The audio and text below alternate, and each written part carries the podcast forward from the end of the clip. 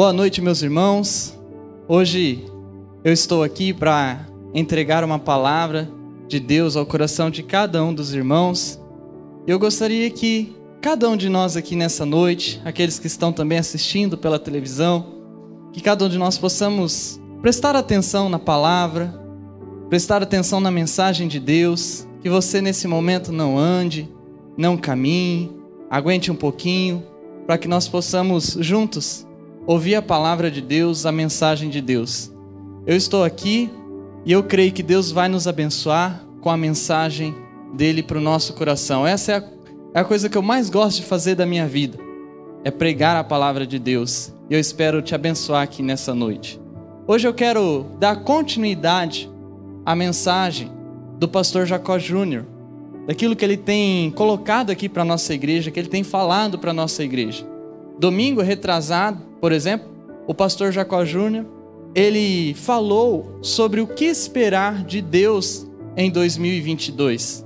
Ele disse que nós devemos esperar pela presença divina, ele disse que nós devemos esperar pela provisão divina, ele disse que nós devemos esperar pela proteção divina, ele disse que nós precisamos esperar pelo poder divino e pela perspectiva divina. Uma mensagem maravilhosa que está lá no nosso canal do YouTube bem trabalhada, com os pontos fáceis da gente lembrar. E na quinta passada, o pastor Jacó Júnior também disse sobre o que Deus espera de mim em 2022. E ele falou que Deus ele quer que você deixe o passado para trás. Ele falou também que você precisa fazer agora o que precisa ser feito, que você precisa colocar o reino de Deus acima de tudo. Aliás, esse é o tema do nosso ano sobre o reino de Deus, tudo pelo reino. E agora, para nós continuarmos essa ideia que o pastor tem colocado, eu quero falar sobre três atitudes que nós podemos ter em 2022. E para isso, eu quero ler o texto de 2 Coríntios, no capítulo 13, nos versos 5, 7 e também o verso 8, 8 e 9. Eu queria que você acompanhasse comigo a leitura deste texto. Diz assim o verso 5: Examinem-se para descobrir se vocês estão firmes na fé. Com certeza, vocês sabem que Jesus Cristo está unido com vocês, a não ser que vocês tenham falhado completamente. Oramos a Deus, pedindo que vocês não façam nada que seja mal, não para mostrar que nós somos um sucesso, mas para que vocês façam o que é certo. Pois nós não podemos fazer nada contra a verdade, mas somente a favor da verdade. Por isso, ficamos alegres quando estamos fracos, contanto que vocês estejam fortes. E também oramos para que vocês se tornem mais fortes na fé. Este é o texto de 2 Coríntios, capítulo 13. Paulo, ele escreveu essa carta aqui para orientar a igreja, para exortar a igreja, para exercer a autoridade espiritual que ele tinha, para colocar as pessoas no caminho certo, no caminho de Deus. Essa carta, meus irmãos, ela foi escrita em 57, no ano 57 depois de Cristo. 24 anos depois que Jesus já havia morrido e já havia ressuscitado também. Mas essa carta também é atual, porque a Bíblia ela tem princípios atuais, princípios eternos, e esses princípios é que nós podemos aplicar para o nosso ano de 2022. Dessa forma, meus irmãos, quais são as três atitudes que nós podemos tomar em 2022 de acordo com este texto que nós lemos aqui? E eu queria compartilhar com vocês a primeira. A primeira atitude para 2022 é a atitude da reflexão. Faça uma reflexão sobre quem você é. Você já se perguntou sobre quem você é? Essa pergunta ela parece simples, mas ela não é tão simples assim. Nós somos um ser complexo, cheios de detalhes que nem nós sabíamos que existiam esses detalhes. Por exemplo, quem aqui tem filhos? Levanta a mão, deixa eu ver. Quem aqui tem filhos? Muitas pessoas têm filhos. Quem aqui já descobriu alguma coisa do seu filho, alguma atitude que levou você ao seguinte pensamento: Eu não conhecia o meu filho. Dessa vez não vou pedir para você levantar a mão, não. Mas eu converso com os pais. E muitos dos pais me dizem isso: Pastor, eu não conhecia o meu filho.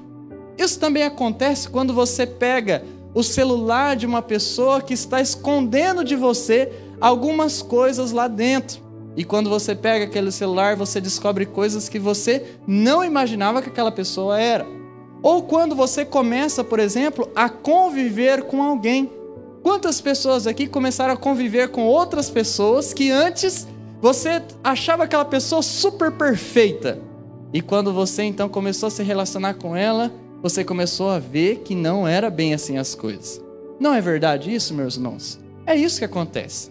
Porém, isso é apenas sobre o outro. Mas e sobre você?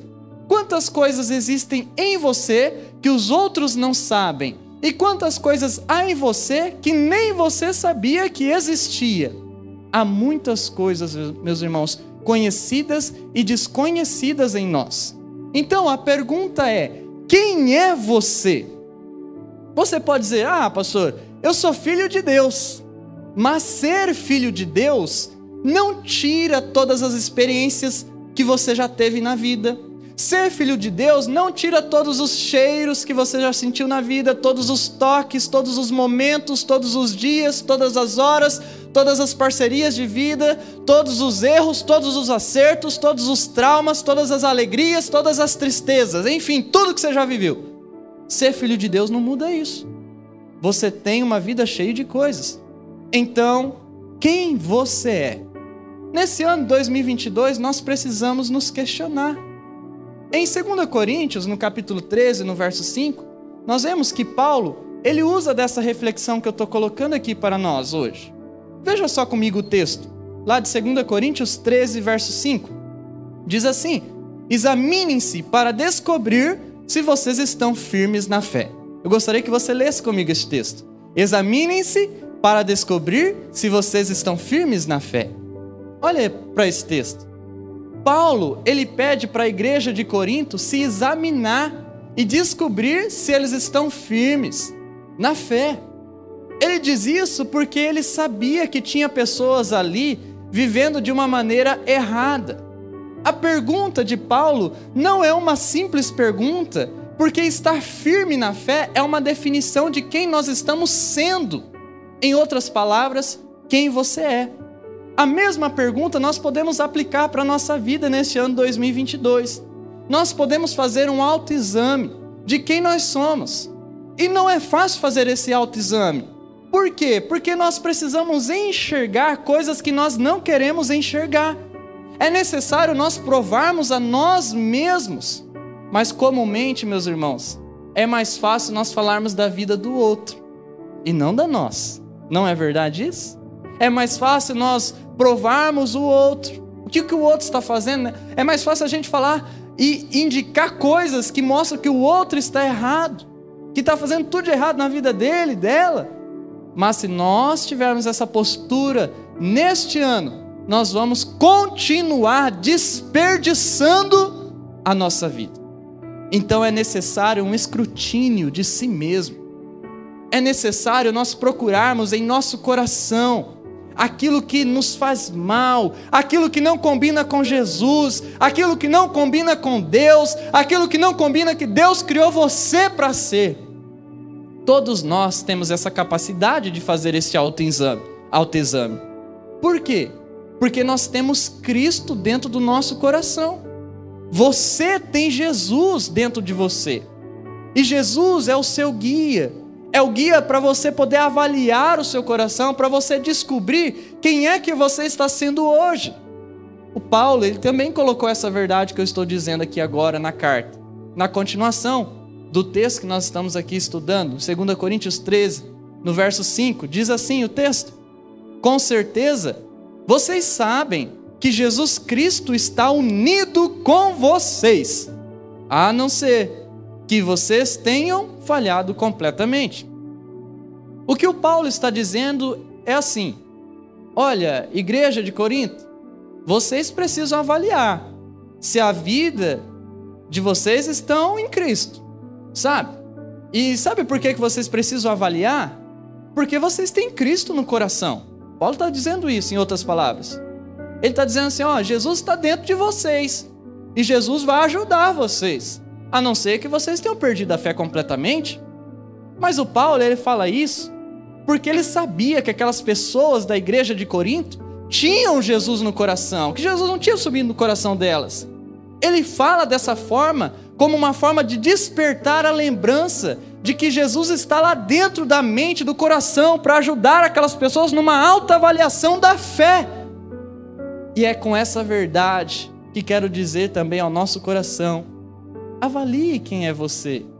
Porque Jesus está dentro do seu coração para te ajudar nesta alta avaliação. Então vamos fazer isso agora? Eu gostaria que você pensasse comigo. Por exemplo, em várias perguntas, algumas delas. Quem são os seus pais?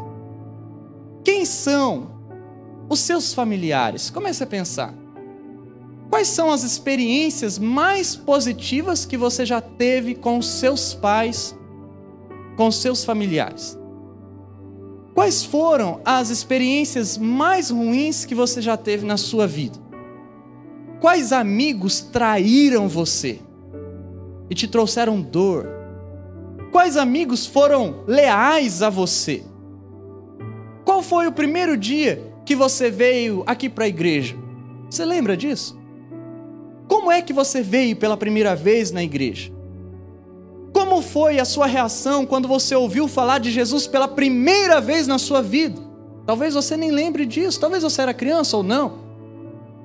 O que você deixou de fazer em sua vida porque o seu amor por Deus foi maior? O que você começou a fazer em sua vida depois que Jesus entrou no seu coração e na sua mente? Atitudes que você não teria se não fosse por causa de Deus. Como é que você se enxergava antes de você saber que você era filho de Deus?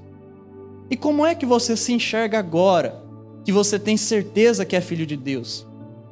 Quais são os vícios que a sua vida já teve? Quais foram os seus maiores pecados? Quais foram os seus maiores acertos desta vida? E quais foram as suas maiores conquistas?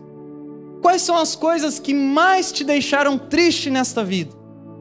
Quais palavras mais ofenderam você, te deixaram entristecido? O que mais te deixa irritado? Quais vezes você pensou em desistir? Quantas vezes você ouviu sobre Deus e Deus te fez mais forte e mais corajoso naquela semana? Quantas vezes Deus te deu esperança novamente? Quantas vezes essa igreja foi relevante na sua vida? Enfim, são muitas coisas que você pode avaliar se baseando em Cristo Jesus de Nazaré. É necessário, meus irmãos, nós testarmos a nós mesmos para descobrirmos quem somos. Mas eu sei que nós não conseguimos suportar este teste de Jesus na nossa vida. Você, quando começa a fazer esse teste, de Jesus na sua vida, perguntando quem você é, você começa a perceber que você não alcança a perfeição que Deus exige de sua santidade. Então, para que autoavaliação? Se nós não resistimos a esta autoavaliação de nós mesmos. Nós precisamos nos autoavaliarmos, meus irmãos, para podermos dizer para Deus o seguinte: Deus, eu sou fraco nós precisamos nos autoavaliarmos para nós dizermos: Deus, eu sou frágil. Deus, eu abro mão de querer do meu jeito, eu abro mão de querer ser Deus. Deus, eu quero ser igual ao teu filho Jesus, que foi humilde, que foi dependente de ti. Deus, eu não quero fazer do meu jeito. Deus, eu não quero o meu caminho. Deus, eu não quero o que eu penso. Deus, eu não consigo. Deus, eu realmente sou um pecador. Deus, eu tenho falhas. É para isso que nós fazemos autoexame de nós mesmos. Enfim, faça uma reflexão sobre quem você é e se mantenha na fé, se mantenha na esperança, se mantenha na confiança em Deus e não em você. Mas a segunda atitude para 2022 além de nós fazermos uma alta avaliação nossa para nos rendermos a Jesus, é a atitude da retidão. Ou seja, faça o que você sabe o que é o certo. Depois que você avaliar quem você é, então você poderá tomar as atitudes certas na sua vida. Por exemplo, se você está se avaliando e descobre, ah, eu tenho problema com uma droga. Qual é a atitude certa? É você procurar ajuda. Se você se avaliou e você descobriu que você está doente, o que, que você faz? Você precisa procurar um atendimento. Se você se avaliou e você descobriu que falta fé em você, o que, que você faz? Você procura maneiras de aumentar a sua fé. Se você se avaliou e você descobriu que você tem problemas emocionais, que tem algo que te fere muito, o que, que você tem que fazer? Você tem que começar a trabalhar isso em seu coração para você parar de se ofender com coisas que você não precisa se ofender. Nesse ano 2022, nós precisamos buscar fazer o que é certo, aquilo que é certo e que nós já sabemos que é certo. Por que, que nós sabemos? Porque nós conhecemos o que é certo. Nós conhecemos Jesus, nós sabemos quem Jesus é, nós ouvimos a palavra de Jesus semanalmente. E o Paulo, ele fala sobre essa questão. Ele ora pedindo às pessoas da igreja de Corinto serem pessoas boas, pessoas que fazem a coisa certa. Eu quero que você veja comigo o texto, 2 Coríntios 13, no verso 6. Diz assim: Oramos a Deus pedindo que vocês não façam nada que seja mal, não para mostrar que nós somos um sucesso, mas para que vocês façam o que é o certo. Olha para este texto. O que Paulo está desejando aqui é que as pessoas daquela igreja vivessem segundo o evangelho que eles haviam conhecido. Paulo, ele quer que eles tenham atitudes com a mente de Jesus, para que eles façam o bem para as pessoas, para que eles façam o que é certo em tudo nesta vida. O Paulo, ele quer que nós vivamos as coisas boas de Deus. E mesmo com esse bom desejo que nós lemos aqui, muitas pessoas não gostam da igreja e nem dos escritos bíblicos. Mas olhe bem para este texto. O texto de 2 Coríntios 13, verso 7. E perceba aqui, uma pessoa em sã consciência não pode rejeitar um pedido desse. Essa carta de Paulo, ela nos ensina a fazer o que é certo. E quando nós fazemos o que é o certo, nós fazemos o bem não somente para nós mesmos, mas nós fazemos o bem para as outras pessoas. Imagine se todo mundo obedecesse a isso e fizesse o bem. Nós não precisaríamos de mais nada nessa vida, de política nenhuma. Esse é o Evangelho de Jesus que nos transforma. E é isso que Paulo está dizendo para a igreja de Corinto. Uma coisa que é muito interessante aqui quando a gente lê este texto é que este verso ele fala que Paulo está orando pelo bem das pessoas. E pensando nisso, eu fiquei refletindo: quem é que ora pelo bem dos seus amigos? Quem é que ora para os seus amigos fazerem o que é bem e não o que é mal? Sabe, eu acredito que são poucas as pessoas que oram pelos seus amigos. São poucas as pessoas que oram pelo sucesso do outro. São poucas as pessoas que oram pelo bem do outro. A maioria das pessoas oram para que Deus livre ela do mal, mas não ora para que ela não seja mal. Preste atenção nisso. Eu quero repetir mais uma vez. A maioria das pessoas oram para que Deus nos livre do mal, mas não oram para que nós não sejamos maus. Nós vemos isso na prática. Por exemplo, quantas vezes você já orou por um filho, ou pelos seus pais, ou por pessoas que você gosta, dizendo assim: Deus, cuida deles, Deus proteja-os, Deus proteja o meu filho. Deus abençoa. Mas quantas vezes você orou dizendo: Deus, que ele e ela seja uma pessoa boa, que ajude os outros, que faça os outros terem sucesso através dele, dela. Além de orar, meus irmãos, pelas pessoas, nós precisamos orar por nós mesmos, para que nós sejamos também pessoas boas e pessoas que fazem o que é certo. Você precisa fazer a coisa certa. Você precisa fazer o que você já sabe, o que é bom. Você precisa agir com a mente de Jesus. Por isso, diga a você mesmo que você vai fazer a coisa certa em 2022. E eu quero que você repita essa frase comigo. Eu quero que você coloque a mão sobre o seu coração e você diga assim: Eu vou fazer a coisa certa em 2022. Nós precisamos fazer a coisa certa. Sabe por quê? Não tem como lutar contra o que é certo, não tem como lutar contra o que é verdadeiro. Veja só a continuação do texto de 2 Coríntios 13, no verso 8. Diz assim o verso 8: Pois nós não podemos fazer nada contra a verdade, mas somente a favor da verdade. O que o Paulo está dizendo aqui é assim: olha, nós estamos orando por vocês, para que vocês não sejam maus, para que vocês façam o que é certo, sabe por quê? Porque não tem outro jeito. Não tem como lutarmos contra Deus. Não tem como lutarmos contra a verdade.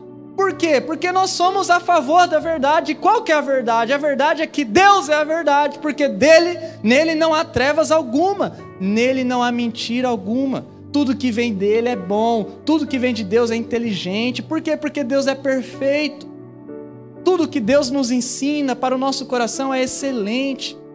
E Deus nos ensina aqui em 2 Coríntios 13, no verso 8, que nós devemos fazer o que é certo, verso 9 também, fazer o que é certo. Faça isso em 2022. Haja com sabedoria. Tenha ações certas para você viver uma vida mais saudável. Sabe, porque você sabe na sua vida, no seu dia a dia, tem tantas coisas, tantas situações às vezes você acorda e fala assim: ah, hoje vai dar tudo certo e não dá nada certo. Às vezes você acorda feliz, chega alguém que não está feliz igual você, alguém que está triste, alguém que está desanimado, alguém que está carrancudo e quer tirar a tua alegria. Nós precisamos ser inteligentes para que nós não venhamos nos arrepender daquilo que nós fazemos, para que você tenha mais sucesso espiritual em 2022. Por isso, neste ano, Faça o que você sabe o que é o certo. E a terceira atitude em 2022 é a atitude da maturidade. Faça a sua crença ficar mais forte. Sabe, a imaturidade é um problema para a nossa vida. A imaturidade nos faz bebezinhos, mesmo que nós sejamos adultos. A imaturidade faz de homens e mulheres pessoas sensíveis demais. Sabe aquela mulher muito sensível? Aquele homem muito sensível que a unha que saiu, uma pelezinha da unha ali já é um, um furacão na vida dessa pessoa. A imaturidade, ela tem a ver com as nossas experiências de vida e em como nós vamos decantá-las em nossa vida. E sabe o que o ensino de Jesus faz? Quando você lê a Bíblia, quando esse ensino vem dentro do seu coração, esse ensino nos ajuda a decantar as nossas experiências ruins da vida e nos faz ficarmos mais fortes, nos faz crescer, faz a nossa crença ficar mais firme. E o Paulo, em sua carta de Coríntios, 2 Coríntios 13, também fala sobre essa maturidade. Ele diz assim em 2 Coríntios 13, o verso 9: diz assim: Por isso ficamos alegres quando estamos fracos, contanto que vocês estejam fortes. E também oramos para que vocês se tornem mais fortes na fé. Olhe para isso. Aqui neste texto, aparentemente, parece até uma contradição de Paulo. Ele diz que ele fica feliz deles estarem fortes, mesmo que ele esteja fraco, porém não é uma contradição. Paulo fala da fraqueza no sentido de nós passarmos por dificuldades, e ele fala da força no sentido de nós estarmos firmes na fé. Paulo ele ora para que essas pessoas de Corinto se tornem fortes na sua fé, para que cresçam, para que amadureçam, para que fiquem mais firmes, e nós precisamos aplicar isso para a nossa vida. Paulo, ele sabe que com a força de Deus nós somos mais poderosos, que nós podemos mais coisas, mas somente na nossa força nós somos fracos. A força que Paulo ensina aqui é uma força que nós adquirimos quando nós entendemos da graça, quando nós entendemos do Evangelho, quando nós entendemos de Jesus. Não é a força que você adquire lá na academia, não é a força que vem das energias deste mundo, não. Por isso pense nisso. quanto mais você conhecer a graça de Deus, quanto mais você conhecer o, o, ensino do Evangelho, quanto mais você conhecer Jesus na sua vida, mais você vai ficar firme, mais você vai ficar forte, mais vai ser difícil de você cair. Não que você não tenha tombos, você terá, mas você levantará, porque Cristo, Ele torna você mais vivo do que nunca. Por isso, se a sua fé está fraca, se você tem pensado mais no inferno do que Deus, se você tem pensado mais no inferno do que no céu, se você tem pensado mais nos seus pecados do que na vida eterna, se você tem pensado que a tua vida dentro de si está mais no inferno do que em paz, é porque você precisa conhecer mais da graça de Jesus, é porque você precisa conhecer mais do amor de Jesus, é porque você precisa conhecer mais do Evangelho de Jesus. Por isso, nesse ano de 2022, cresça na sua fé. E lembre-se que crescer na fé não é você sair igual um doido por aí, fazendo um monte de besteira e dizendo que é Deus, Deus mandou fazer, Deus mandou fazer aquilo, aquilo outro. Não é nada disso. Crescer na fé é você crescer na compreensão da graça. Crescer na fé é você crescer na compreensão do Evangelho. Crescer na fé é você crescer na compreensão de quem é Jesus para a sua vida, o que ele fez na sua vida. Mas o que são essas três coisas? Graça é Deus derramando o amor dele, não só sobre o Brasil, não só sobre o, o nosso mundo, é Deus derramando o seu amor sobre o universo inteiro. Graça é Deus derramando a sua salvação, dando vida eterna para nós. E o que é o Evangelho? O Evangelho é a mensagem de Deus para a sua vida através de Jesus Cristo. O Evangelho é Jesus morrendo por você, é Jesus amando você, é Jesus ressuscitando por você. O Evangelho é Cristo dando vida para você que se encontra perdido neste mundo. Você que está aqui perdido neste culto.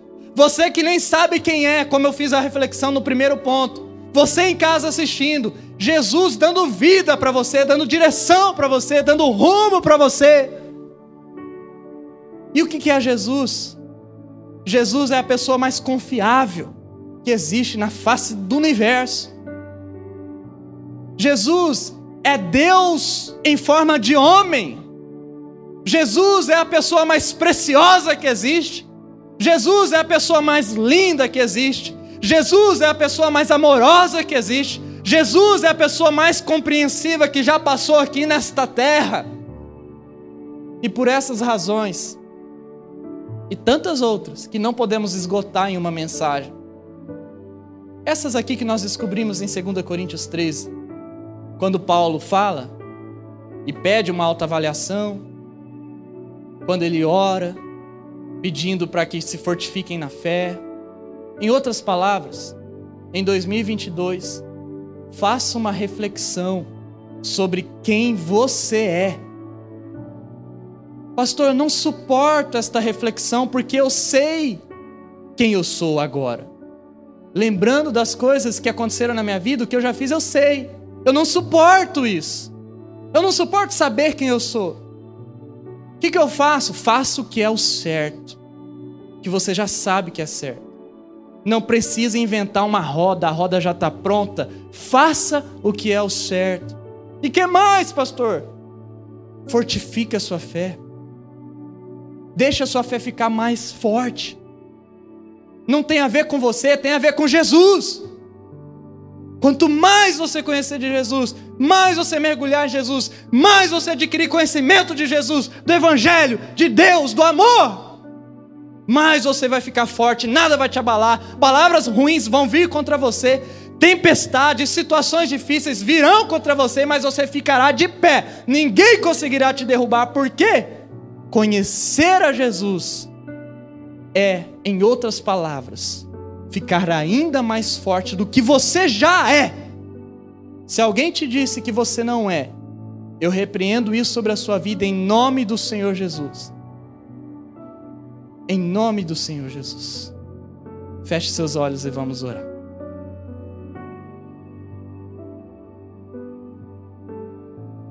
Senhor Jesus, eu oro aqui nesta noite, e eu creio, ó Pai, que o Teu nome é poderoso. Eu creio que nós precisamos da Sua graça. Eu creio que nós precisamos da força de Jesus em nossa vida. Eu oro por pessoas aqui, Senhor, comigo nesta noite. Aqui, Senhor, presencialmente. Aquelas que estão nas suas casas, que precisam da força do Senhor. Ó oh, Deus, que cada um de nós possamos crescer no conhecimento de quem é o Senhor, do teu amor, da tua vida para nós. E que assim, Senhor, possamos estarmos firmes, estar firmes na fé. Que a nossa fé, ó Deus, fique bem firme para enfrentar tudo. Que nós possamos romper em fé. Essa é a nossa oração. Em nome de Jesus. Amém. Missionária Central de Maringá